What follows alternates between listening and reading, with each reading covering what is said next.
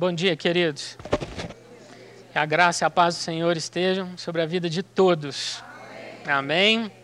O Espírito Santo já tem falado conosco nessa manhã e falará mais ainda. Amém? Através da sua palavra. Te convido a abrir a sua Bíblia no livro de Hebreus, no capítulo 11.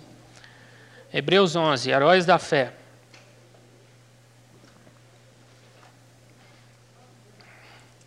Hebreus 11, versículo 8.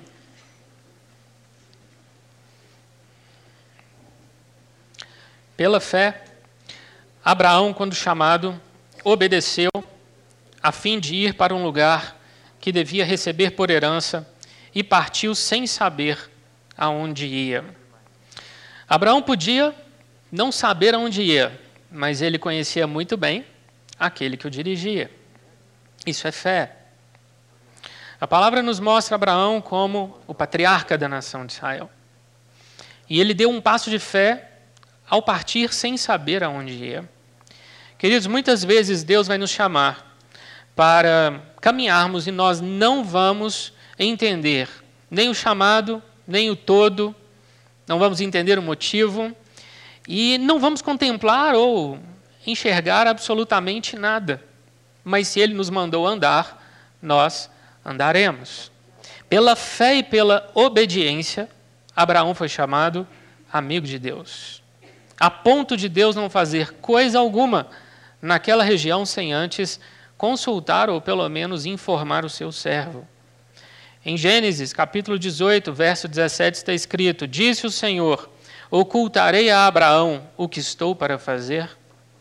Essa pergunta de Deus, o nosso Deus, refletindo diz respeito ao contexto da disposição do Senhor em destruir as cidades do vale de Sidim, cidades entre as quais estavam Sodoma e Gomorra. Aquele vale se localizava na terra de Canaã. E Deus decide não destruir sem antes informar a Abraão o que está para fazer. Quem obedece pela fé colhe intimidade com Deus. À medida em que Abraão peregrinava, ele foi sendo transformado por Deus. De um homem pacato, fleumático, que vivia ali sob a tutela dos seus parentes, Abraão se casou com uma bela mulher, Sara, liderou uma missão armada, uma missão de resgate do seu sobrinho Ló e venceu. Foi abençoado por Melquisedeque, entrou em aliança com Deus, recebeu promessas, teve o seu nome mudado, vivenciou milagres viu anjos, ganhou um herdeiro, trouxe de longe uma esposa para o seu filho, garantindo assim a continuidade da sua descendência. Construiu altares, negociou, ficou muito rico e, por fim, deu origem a diferentes povos. Tudo isso foi vivido pelo homem que partiu sem saber aonde ia. Coisa boa, né? Quantas coisas Abraão viveu, tudo na dependência do Senhor.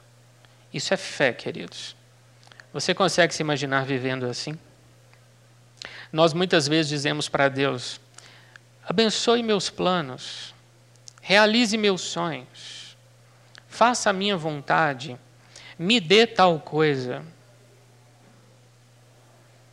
O que será que a gente viveria, alcançaria se nós simplesmente confiássemos? Os planos e pensamentos de Deus são muito, muito mais altos que os nossos. Não é errado nós pedimos. Jesus disse que nós devemos pedir e vamos receber. Mas será que estamos vivendo tudo o que Deus tem para nós? A Bíblia nos ensina que quando o controle está nas mãos de Deus, eu e você alcançamos o inimaginável. A Bíblia também fala de um outro homem que por algum tempo peregrinou, ele também andou, sem saber muito bem aonde ia. Não foi uma peregrinação tão longa quanto a de Abraão, mas assim como Abraão, ele também esperava, ao final, receber uma recompensa. O nome desse homem era Eliseu.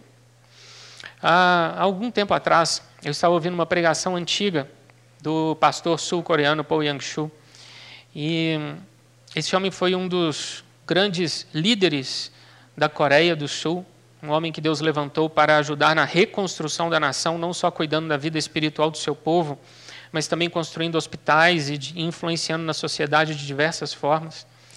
E ele estava ali ministrando sobre o caminho que Elias e Eliseu trilharam. Aquela mensagem falou tanto ao meu coração que o Espírito Santo foi é, ministrando ao meu espírito durante vários dias. E o resultado, querido, eu gostaria de compartilhar com vocês agora. Te convido a abrir sua Bíblia no livro de 2 Reis. Segundo livro de Reis, no capítulo 2.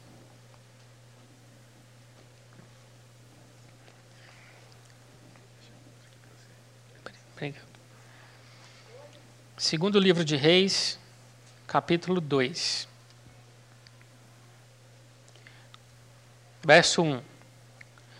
Quando estava o Senhor para tomar Elias ao céu por um redemoinho, Elias partiu de Gilgal em companhia de Eliseu. Vanessa hoje mencionou aqui Gilgal, o Espírito Santo, o Espírito é o mesmo. Interessante, querido, que Elias ele estava para ser tomado ao céu. Imagine você, Deus te avisar com alguma antecedência de que seus dias aqui na terra estão chegando ao fim. E aí? Como é que você viveria, como você reagiria? Elias parte para uma caminhada com Eliseu. E Eliseu entende que não pode de forma nenhuma abandonar o profeta. Elias era o maior nome entre os profetas de Israel naqueles dias. E Elias estava para ser levado aos céus. Esses dois profetas do Senhor partem em uma caminhada, e nessa caminhada muitas coisas acontecem. Observe a última frase desse verso. Elias partiu de Gilgal em companhia de Eliseu. Gilgal. A cidade de Gilgal tinha uma importância histórica para Israel. O circuito judicial de Samuel, um profeta, um juiz, consistia em passar por várias cidades israelitas e anualmente Gilgal era uma de suas paradas. Naquele tempo, o juiz ia até onde a causa estava. As pessoas da região apresentavam sua causa, suas causas, seus problemas, suas disputas, e Samuel julgava. Tendo encerrado em Gilgal as questões, ele ia para a próxima cidade. E assim ele ia fazendo anualmente um circuito judicial. Ali em Gilgal, Saul foi proclamado rei. Ali em Gilgal, tradicionalmente viveram os profetas de Israel. E ali em Gilgal nós temos o primeiro acampamento de Israel montado após atravessar o Rio Jordão. O primeiro lugar onde eles colocaram os pés dentro da terra prometida foi em Gilgal, na cidade de Gilgal. E aqui, queridos, nós temos uma história que nos ensina muitas lições. Quando o povo estava atravessando o rio, Deus deu, Deus deu uma instrução a Josué. Você vai escolher doze homens, um de cada tribo. E do lugar onde os sacerdotes colocaram seus pés no leito seco do rio, lembrando que Deus abriu o Jordão, daquele lugar serão retiradas doze pedras. Doze pedras, um homem de cada tribo. Essas pedras serão levadas para outra margem. E o que Josué fez com essas pedras? Josué 4,19. Levantou-as em coluna em Gilgal. Com qual objetivo? Josué 4,24. Para que todos os povos da terra conheçam que a mão do Senhor é forte. No futuro, quando os israelitas ou estrangeiros passando por ali perguntassem: Que amontoado de pedras é esse? Eles então responderiam: Vocês estão vendo esse rio? Pois é, o nosso povo passou a pé enxuto esse rio. E essas pedras estavam lá no leito seco deles. E nós temos aqui um memorial à mão forte, ao poder de Deus. No Antigo Testamento nós temos vários episódios em que o poder de Deus é exercido sobre as forças da natureza. Da mesma forma que nós veríamos no Novo Testamento através de Jesus. Jesus anda sobre as águas, acalma tempestades, interrompe o curso natural da doença no organismo humano Todo velório onde Jesus entrou, o morto ressuscitou. Porque a morte não fica na presença daquele que é a vida. Jesus multiplicou pães e peixes. Por diversas vezes ele deixaria Einstein mais alguns físicos aí louco, loucos. Jesus passou por cima das leis, porque ele tem todo o poder. Assim como Deus reiteradamente demonstra no Antigo Testamento o seu poder. E mais uma lição. Josué 5,9. Hoje removi de vós o opróbrio do Egito, pelo que o nome daquele lugar se chamou Gilgal até o dia de hoje. Deus está dizendo para os israelitas, após atravessarem o Jordão: Eu removi de vós o opróbrio, a vergonha, a vergonha da escravidão. Gilgal significa rolar, afastar. Ali em Gilgal, Deus estava rolando, afastando, empurrando para longe a vergonha de um dia eles terem sido escravos. Quando aquelas 70 pessoas da família de Jacó desce para o Egito, José é o governador, mas José morre. E a descendência de Israel se torna escrava. Um escravo não é dono da terra onde ele mora, ele não é dono da casa onde ele reside, ele não é dono do próprio corpo. O Faraó tinha poder de vida e morte sobre os israelitas. E os capatazes do Egito cumpriam muito bem as suas ordens. Quando os israelitas saem do Egito, eles têm séculos de uma mentalidade de subserviência. Tanto que uma das primeiras coisas que eles pedem no deserto é comida, carne. O que, que um escravo precisa para se manter? O mínimo. Qual é o mínimo? Comida. Foi preciso que uma geração se consumisse no deserto.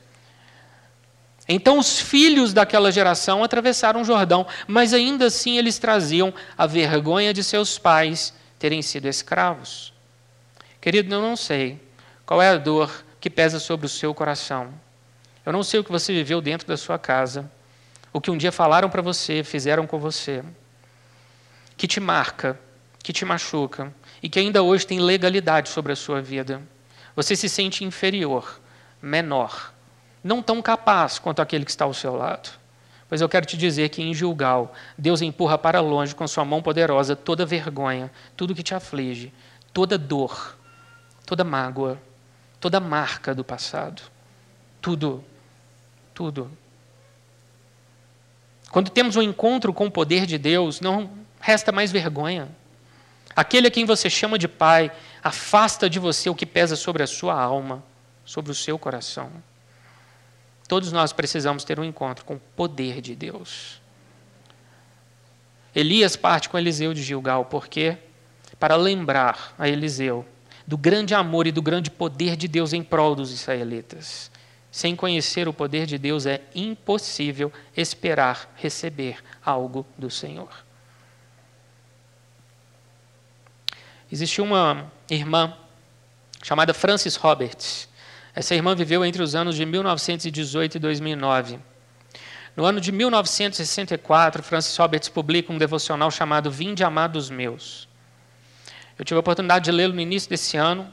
É um devocional quase que escrito de um jeito profético. Lembra muitos livros de Jeremias, Isaías. Assim diz o Senhor, eu, o Senhor, te digo.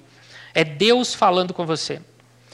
E uma das maiores mensagens desse devocional, maior no sentido de parágrafos, diz respeito ao último grande despertamento. Despertamento é sinônimo de avivamento. Essa irmã escreveu dizendo: No dia da grande chuva que está se aproximando, muitos conhecerão a realidade do meu poder, porque a minha palavra certamente será cumprida, e os seus olhos verão o avivamento em proporções como nunca antes testemunhado pela raça humana. Há quase 60 anos, Francis Roberts profetizou sobre o último grande despertamento antes do arrebatamento. Querido, quando eu leio livros desse tipo, eu fico assim, uau.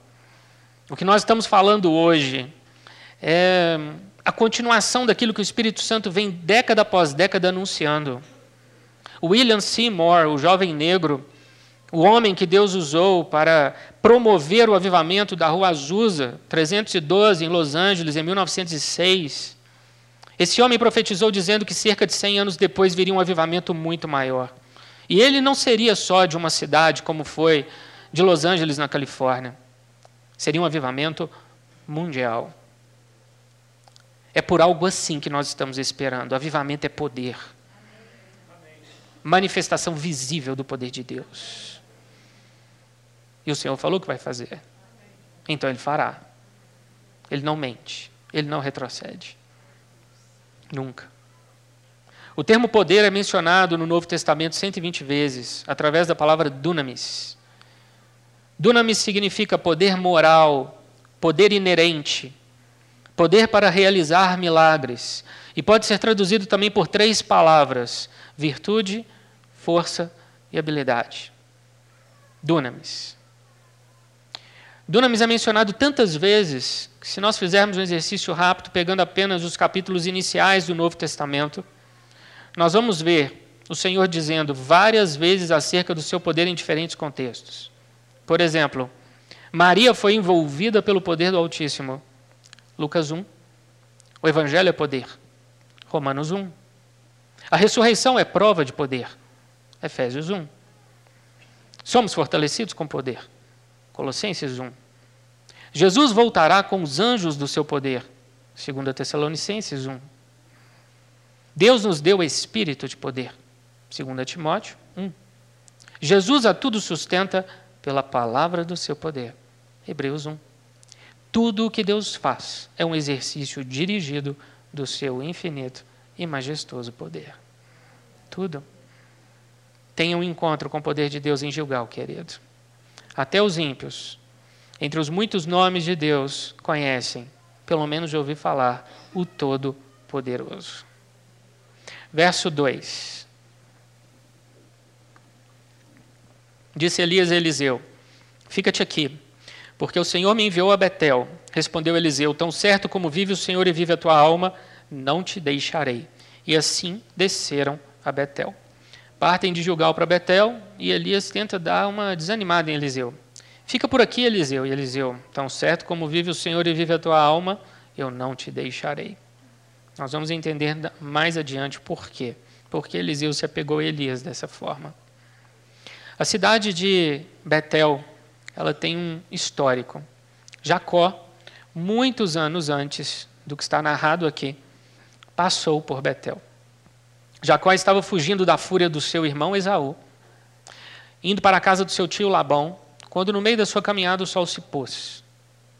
Ele então pega uma pedra, faz dessa pedra travesseiro, e sobre aquela pedra Jacó deitou, dormiu e sonhou. E no sonho Jacó viu uma escada posta da terra até o céu e os anjos de Deus subindo e descendo. E Deus se achegou a Jacó e disse: Esta terra onde você está, eu a darei a você e aos seus descendentes renovando assim diante de Jacó e para Jacó a promessa que ele havia feito a Abraão e a Isaac. A terra de Canaã seria dada à descendência de Jacó. Jacó no dia seguinte acorda assustadíssimo, com muito medo e temor. Gênesis 28, 16, Jacó exclama: Na verdade, o Senhor está neste lugar e eu não sabia. Quão temível é este lugar! É a casa de Deus. Jacó então pega aquela pedra que ele havia usado como travesseiro e levanta uma coluna em cima dessa pedra e entorna azeite no topo. O nome daquela cidade era Luz, mas a partir daquele dia passou a se chamar Betel, casa de Deus. Muito tempo antes, Abraão passou por ali. E o que Abraão fez naquele lugar? Ele levantou um altar para Deus. Todos nós, queridos, precisamos levantar em nossos corações um altar para o Senhor. O nosso coração deve ser um altar dedicado a Ele. Se não fizermos isso, como Ele falará conosco? Colossenses capítulo 3, verso 15. Seja a paz de Cristo árbitro em vosso. Isso. Se eu oro e eu peço direção a Deus, e Deus dará a resposta com a paz dele no meu coração, se o meu coração não é um altar para Deus, como Ele me dará uma resposta? Como Ele falará comigo? Nossos corações devem estar totalmente inclinados para Ele. Nosso coração deve ser um altar para Deus. Jeroboão, rei de Israel, transformou Betel num centro de culto idólatra. Jeroboão, com medo de perder apoio político, vendo os israelitas saindo das dez tribos do norte para adorar em Judá, na cidade de Jerusalém, no sul, Jeroboão decide construir dois bezerros de ouro e colocar um na cidade de Dan e outro na cidade de Betel. Ele constrói altares, ordena sacerdotes, cria dias festivos, ofertas, e conclama o povo de Israel: venham adorar os seus deuses. Querido Satanás, é tão sem criatividade que ele fez de novo aquilo que já havia feito no deserto. o simulacro de um novilho, um bezerro de ouro. Anos antes, em Betel foi erguido um altar ao Deus verdadeiro, pelas mãos de Jacó e de Abraão. Mas ali também foi erguido um altar ao Deus deste mundo, pelas mãos de Jeroboão. Qual altar está erguido no seu coração? Como anda seu coração? O que você tem apresentado a Deus neste altar? No ano de 1988, a dupla sueca Roxette lançou um hit que veio se tornar um grande sucesso, uma música chamada Listen to Your Heart, Ouça o seu coração. Essa música veio a compor a trilha sonora de vários filmes, filmes românticos. Meu irmão, nesse ponto, me zoa. Ele fala que é fácil saber quando eu estou o que, que eu estou assistindo, porque se tiver formiga na porta é porque realmente. Comédias, comédias românticas, minhas queridas, de hoje em dia tá, tá osso, viu? Tá tenso assistir o que o mundo tem feito hoje. Tá quase que a gente tem que assistir das de Meg Ryan para trás. 95 para trás. Mas essa música veio a ser um grande sucesso. E tem um trecho dessa música que diz assim: Listen to your heart when he's calling for you. Listen to your heart. There's nothing else you can do. Fazendo aqui uma tradução simultânea à antena 1.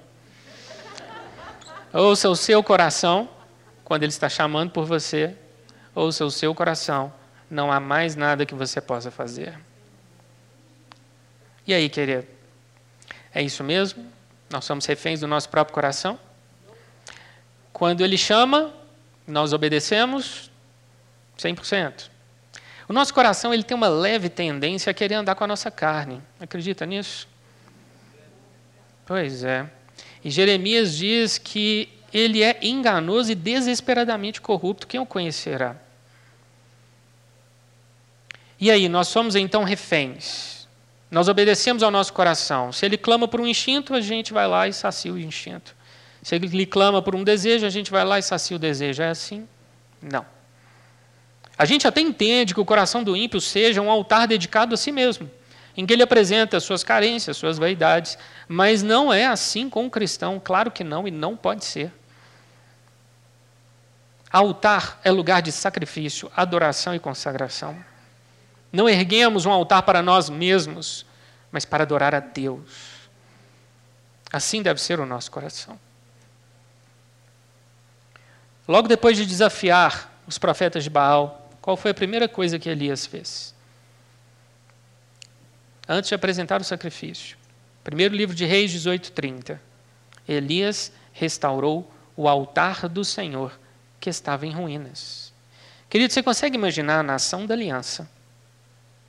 Aquela nação para a qual Deus abriu o Mar Vermelho e o Rio Jordão, e Jezabel ter sido tão, vamos dizer assim, criteriosa, ela teve tanto sucesso, ela estatizou a adoração em Israel, criando o culto a Baal, perseguindo os profetas de Deus, sustentando os sacerdotes, construindo um templo para eles, a ponto de só sobrarem sete mil que não dobraram seus joelhos diante de Baal.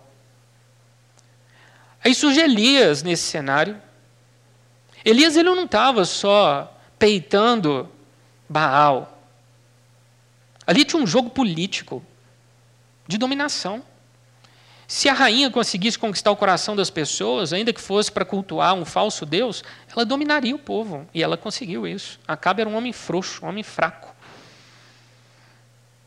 E surge Elias e diz: Não, vocês vão conhecer o Deus verdadeiro. E ele desafia os profetas de Baal. Mas antes de apresentar o seu, a sua oferta no altar, ele restaura o altar, porque o altar estava em ruínas. E assim que ele apresenta a oferta, Deus manifesta o seu poder e a sua glória. Um homem com coragem faz muitas coisas. Um homem com coragem pode liderar uma nação para o caminho certo. Um homem com coragem. Um dia na Alemanha foi Lutero. Em Genebra, na Suíça, foi Calvino. Em Edimburgo, foi John Knox. Um homem. Nós devemos ser essas pessoas, queridos. Há um chamado para cada um de nós. Um chamado. Nós vemos Elias apresentando ali a sua oferta e o Senhor ouvindo e o Senhor respondendo. Deus estava usando o profeta Elias para manifestar ao seu povo que ele, Deus, estava vivo e ainda se importava com a nação da aliança e queria abençoá-los. Pode saber, querido, quando o altar de uma nação está em ruínas, a moral daquela nação também está. Como você acha que está o altar que nós apresentamos ao Senhor aqui no Brasil? Precisamos ver surgir vários Elias em nossos dias, que façam do seu próprio coração um altar a Deus. Só assim tomaremos das mãos de Satanás o que nos foi tirado e teremos uma nação liberta. A pergunta é: você se dispõe? Você se dispõe a deixar o Espírito Santo transformar o seu coração? Mesmo que para isso você tenha que dar passos de fé, sem saber aonde está indo. Em Gênesis 26, 25, 26, 28, perdão, a gente vê Jacó passando ali pela cidade de Betel e erguendo aquela coluna e ele está de mãos vazias, indo para a casa de Labão. Sete capítulos depois, Gênesis 35. Jacó está se aproximando de Betel. Só que dessa vez ele tem filhos, servos, rebanhos, riquezas. E ele conclama sua família: lancem fora os deuses estranhos. E ali em Betel, o que Jacó faz? Ele ergue um altar para Deus. Em Gênesis 35 temos o primeiro avivamento da Bíblia, com um homem erguendo um altar para Deus. Nossos olhos normalmente recaem sobre Atos 2 e os primeiros 120 irmãos, mas antes daquele avivamento, lembrando, a igreja nasceu de um avivamento. Antes de acontecer, as línguas de fogo descendo sobre todos ali, e Pedro abrindo a sua boca e pregando e três mil se convertendo, lá atrás, nós temos avivamentos na história de Israel. E o primeiro deles começa com um patriarca, com Jacó, construindo um altar para Deus. Versículo 4. Disse Elias a Eliseu: Fica-te aqui, porque o Senhor me enviou a Jericó. Porém ele disse: Tão certo como vive o Senhor e vive a tua alma, não te deixarei. E assim foram a Jericó. De novo, Elias tenta desanimar Eliseu e Eliseu renova a sua promessa de segui-lo fielmente. Jericó, queridos, nós estamos falando de uma cidade do Vale do Jordão. O nome Jericó do hebraico significa sua lua. Jericó era um antigo centro de adoração de deuses lunares, deuses da astrologia. Caindo Jericó, um panteão de deuses pagãos seriam desterrados. Nossos olhos normalmente recaem sobre a história das muralhas de Jericó. Mas, querido, aquilo foi só uma realidade física de uma queda muito maior no mundo espiritual. Demônios são espíritos territoriais. Em Apocalipse, capítulo, capítulo 17 e 18, nós temos a queda da Babilônia, a capital do futuro reino do anticristo. E essa cidade é destruída enquanto o anticristo está aqui na terra. E no capítulo 18, verso 2, com a queda da Babilônia, é dito que ela se tornou morada de demônios. Habitação de toda sorte de espírito imundo, ecoando o que Jeremias já tinha dito no seu livro. Demônios são escalonados e hierarquizados e eles escolhem regiões para se mover e para habitar. E Jericó era um desses lugares. Às vezes eles escolhem até pessoas. E a Bíblia dá um nome disso de possessão. Por que Elias passou com Eliseu em Jericó? Aquela cidade foi a primeira em solo cananeu a fazer resistência ao avanço dos israelitas. E como Josué derrotou Jericó. Como Josué jogou as muralhas de Jericó no chão? Pela obediência à palavra de Deus. Qual palavra? Rodear a cidade seis vezes durante seis dias, ao sétimo dia rodeá-la sete vezes, tocar as sete trombetas, gritar bem alto, os muros cairiam, e então cada israelita diante de si subiria nos escombros e tomaria a cidade. Hoje, Satanás tenta edificar ao nosso redor grossas muralhas que impedem o nosso crescimento. E se permitirmos, ele terá sucesso. Se ele não consegue riscar o seu nome do livro da vida, ele vai fazer de tudo para amarrar suas mãos e fechar sua boca. Como nós vencemos essa oposição? pela palavra de Deus e pela obediência a essa palavra. Obediência. Algumas vezes nós oramos por coisas corriqueiras e ficamos nos perguntando: Deus, por que, que o Senhor não faz? Por que, que o Senhor não me responde? Meu irmão ora. E acontece com ele, eu oro e não acontece comigo. O Senhor não me ama? Em primeiro lugar, é importante entender que Deus tem um tempo e um modo de agir. Posto isso, querido, a nossa pergunta deveria ser outra. Tenho sido obediente? Eu oro e as coisas não acontecem. Tenho sido obediente? Em Romanos capítulo 1, verso 8, Paulo diz: Em todo o mundo é proclamada a vossa fé. Romanos 16, 19, pois a vossa obediência é conhecida por todos. Capítulo 1, fé. Capítulo 16, obediência. Hebreus 11, 8, pela fé Abraão, quando chamado, obedeceu. Primeiro a fé, depois a obediência. Porque a obediência decorre da fé. Tiago diria isso de outra forma. Mostra-me essa tua fé sem obras, e eu com obras mostrarei a minha fé. Obras acompanham a fé. E uma dessas obras é obediência. Eu obedeço porque creio. Em Hebreus 10, 26, o autor diz que o cristão, para ele, é impossível viver deliberadamente em pecado. Impossível. Um cristão que se diz cristão e vive em pecado abertamente, ou ele não entende nada de Bíblia, não entende nada da pessoa do Espírito Santo, a qual ele está ofendendo constantemente. Não explicaram, ou ele não buscou, não leu a Bíblia. Ou então ele não se converteu. Porque é impossível viver deliberadamente em pecado. Quem diz isso não sou eu, é o livro de Hebreus. Obediência, querido. Nós devemos obediência a Deus. Quando nós obedecemos, grandes coisas acontecem em nossas vidas.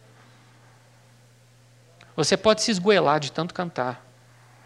Você pode criar calos nos seus joelhos de tanto orar.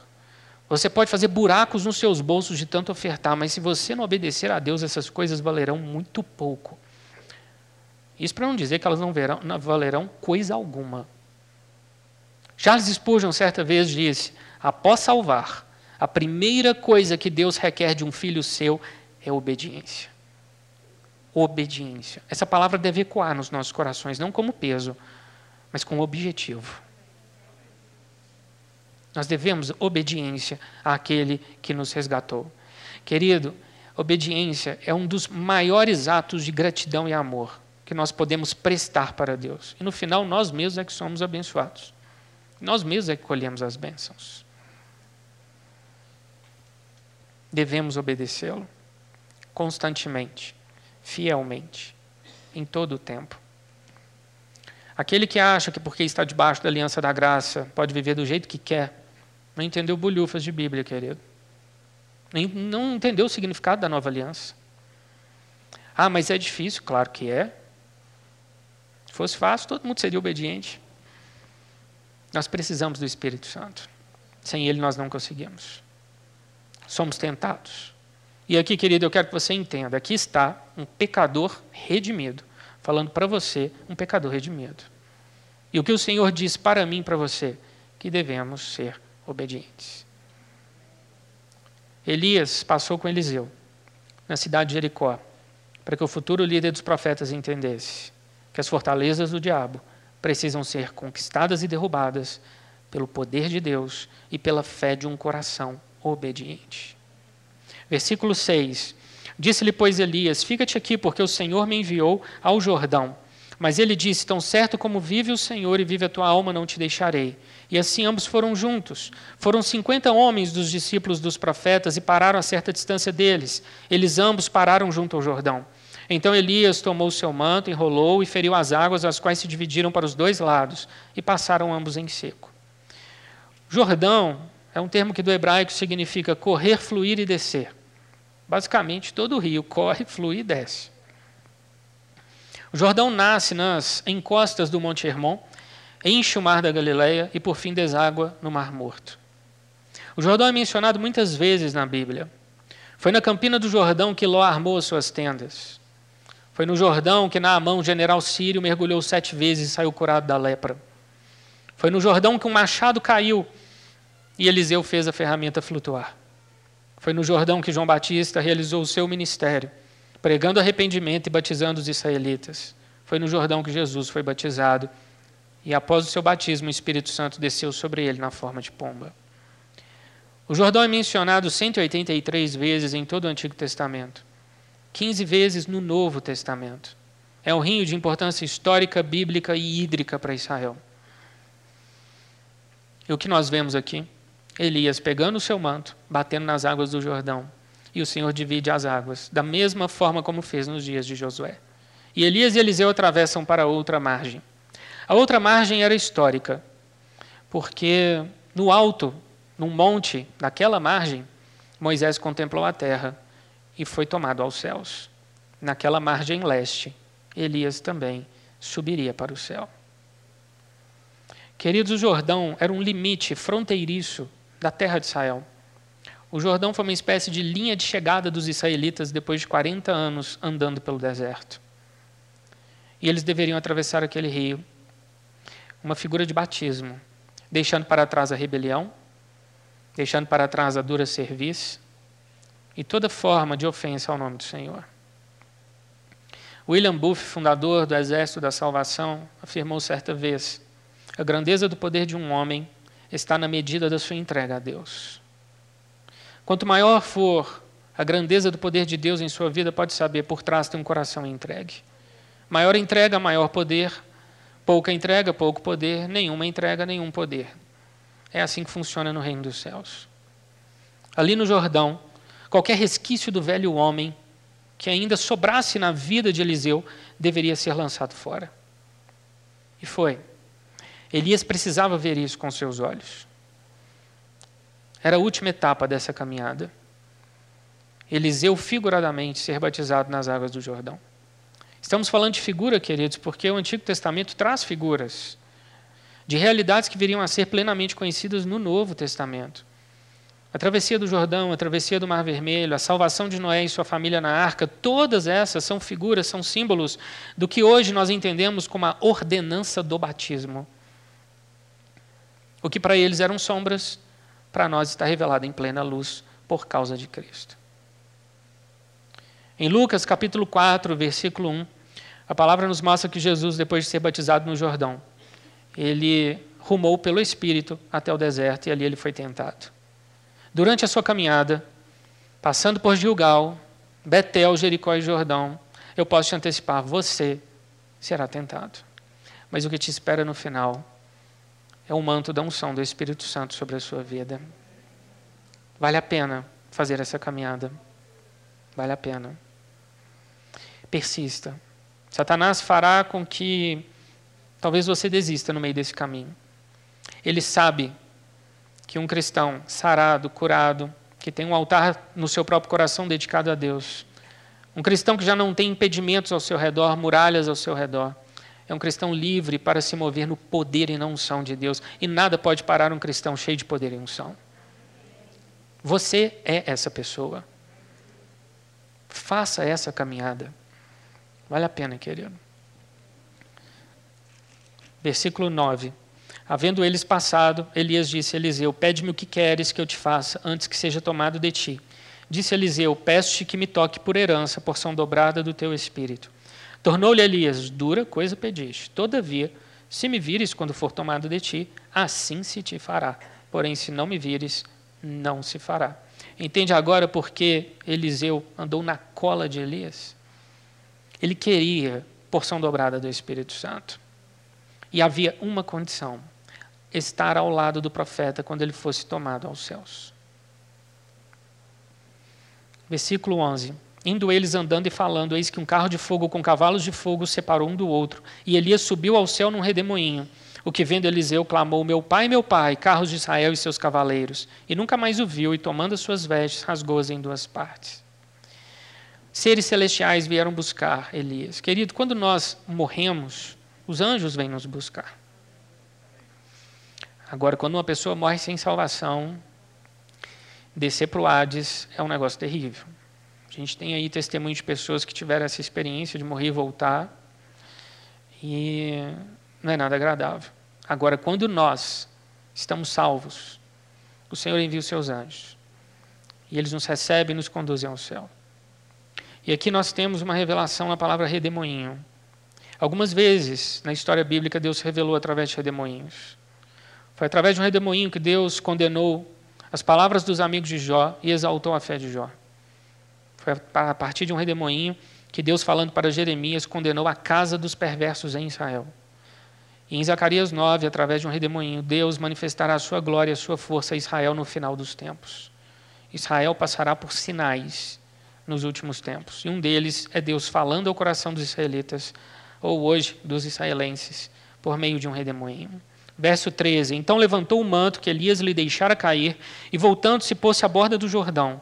Tomou o manto que Elias lhe deixara cair, feriu as águas e disse: Onde está o Senhor Deus de Elias? Quando feriu ele as águas, elas se dividiram para um e outro lado, e Eliseu passou. Querido, o manto de Elias ter ficado para trás traz um forte simbolismo. Manto é sinônimo de autoridade. Eliseu não só receberia a porção dobrada do Espírito, mas a partir desse momento ele seria o líder dos profetas em Israel. Três eram as funções mais importantes em Israel nessa época: rei, sumo sacerdote e líder dos profetas. A partir desse momento, Eliseu falaria face a face com o rei de Israel, com reis estrangeiros, comandantes, generais e com as pessoas comuns do meio do povo ele lideraria os profetas. Observe que, a partir desse momento, no relato seguinte, dos capítulos que se seguem, os 14 milagres confirmam que Eliseu recebeu o que pediu. Querido, o mesmo acontecerá com você. O manto da unção do Espírito Santo virá sobre sua vida. Em Betel, começando em Gilgal, você conhecerá o poder de Deus. Em Betel, você vai estabelecer um altar de comunhão e adoração. Ali em Jericó, você destruirá as fortalezas de Satanás. E no Jordão, você será transformado e receberá uma nova vida. Gilgal, Betel, Jericó e Jordão. Eliseu foi o único que se dispôs. A Bíblia fala que existiam pelo menos 50 discípulos dos profetas. E eles ficaram olhando aquela dupla andar de um lado para o outro, cidade cidade. Ninguém, ninguém quis acompanhar Elias, só Eliseu. Eliseu se dispôs, Eliseu foi o único que recebeu. Querido, não só persista, mas aprenda a pedir a Deus. A partir desse momento na história, nós vemos que Eliseu tinha uma casa, ele era líder, ele falava com o rei, ele falava com pessoas de alta patente do estrangeiro. O nome dele era mencionado fora de Israel como um homem de poder. Tudo porque ele buscou em primeiro lugar o reino. Todas as outras coisas foram acrescentadas. Não só peça, mas persista na coisa certa. Busque em primeiro lugar o reino. Às vezes a gente fica muito com o foco voltado para os problemas e situações da vida. Você pode orar por elas, deve orar, mas querido, que no seu coração, na sua lista, esteja em primeiro lugar o seu amor pelo reino. Todas as outras coisas o Senhor te dará. A palavra nos conta que em Lucas 1, capítulo, capítulo 1, verso 17, está escrito: irá e irá adiante do Senhor no espírito e no poder de Elias. Nós temos aqui uma revelação do anjo para Zacarias, dizendo que Zacarias e Isabel dariam à luz na sua velhice a um filho chamado João. João andaria no espírito e no poder de Elias, João seria o precursor do Messias. João seria conhecido como João Batista. Hoje, querido, nós somos arautos do Rei. Nós somos precursores do Messias. Ele está voltando. E nós devemos andar no espírito e no poder de Elias. Devemos buscar este manto de unção. Devemos fazer essa caminhada. A igreja, querido, ah, o que Deus idealizou lá no começo não é para que alguns sejam cheios, mas que todos sejam cheios. Esse era o desejo de Moisés, quem dera, se todo o povo de Deus fosse profeta. Hoje, querido, nós podemos dizer: todo o povo de Deus pode ser profeta. Todo o povo de Deus pode e deve ser cheio do Espírito. João Batista andou no Espírito e no poder de Elias. Isso era tudo o que Eliseu mais desejava. Isso é tudo que devemos ser. Por este propósito, vale a pena viver. Amém? Vamos orar, vamos ficar de pé.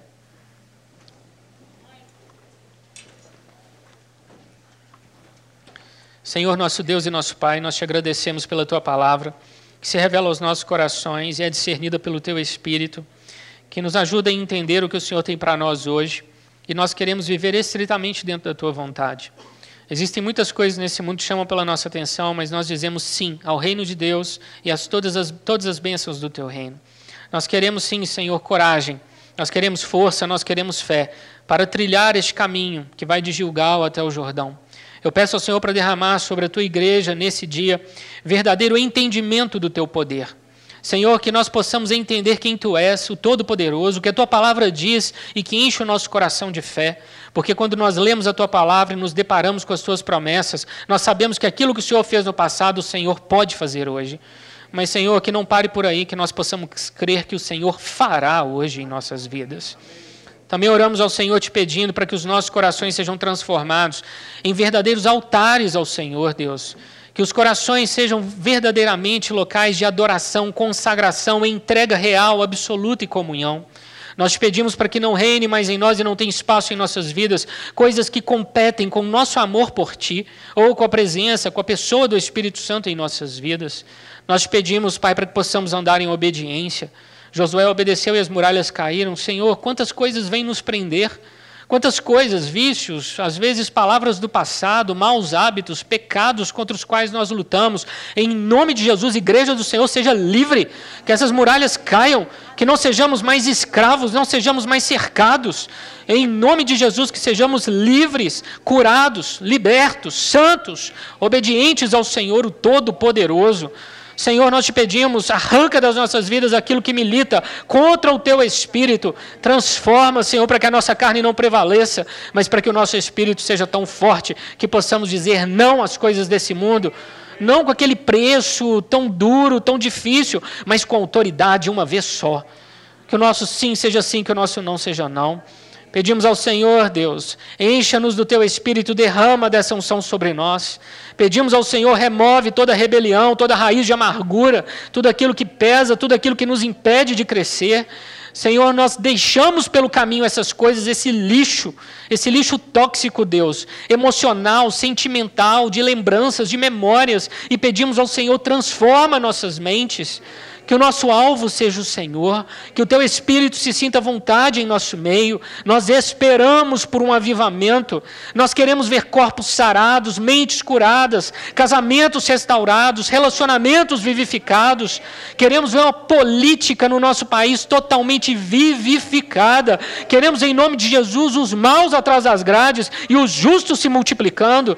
Em nome de Jesus, Senhor, que a impiedade não reine em nosso país, que a iniquidade não encontre eco em nossas casas e em nossas vidas, mas que sejamos um povo probo, correto, íntegro, Deus. Para isso, nós precisamos apresentar ao Senhor as nossas vidas, precisamos entregar a Ti tudo o que temos e somos, que o Senhor reine em nós, quebra toda resistência em nossos corações, liberta-nos, Deus, porque se o Senhor nos libertar, verdadeiramente seremos livres. Em nome de Jesus, nós rendemos damos graças ao Senhor e te louvamos pelo que o Senhor começou nesse dia, Deus, pelo que o Senhor fará na vida dos meus irmãos. Sabemos que tem irmãos em Gilgal, outros em Betel, alguns em Jericó e alguns já até atravessando o Jordão. Não importa o ponto em que nós estamos, o que importa é que sejamos como Eliseu, persistentes nessa caminhada. Não vamos desistir e declaramos para o inferno: arreda em nome de Jesus Cristo, porque a igreja do Senhor está passando e nós somos mais que vencedores e reivindicamos a nossa terra, a nossa família, o nosso país para o Senhor. Não vamos desistir. Esta terra, esta pátria, as vidas que aqui estão, as vidas que conquistaremos lá fora para o Senhor, pertencem ao teu reino e nós não vamos desistir de proclamar o teu reino e a tua verdade até o dia em que o Senhor volte com poder e grande glória. Em nome de Jesus Cristo. Amém, Senhor. Amém, Senhor. Amém, amém.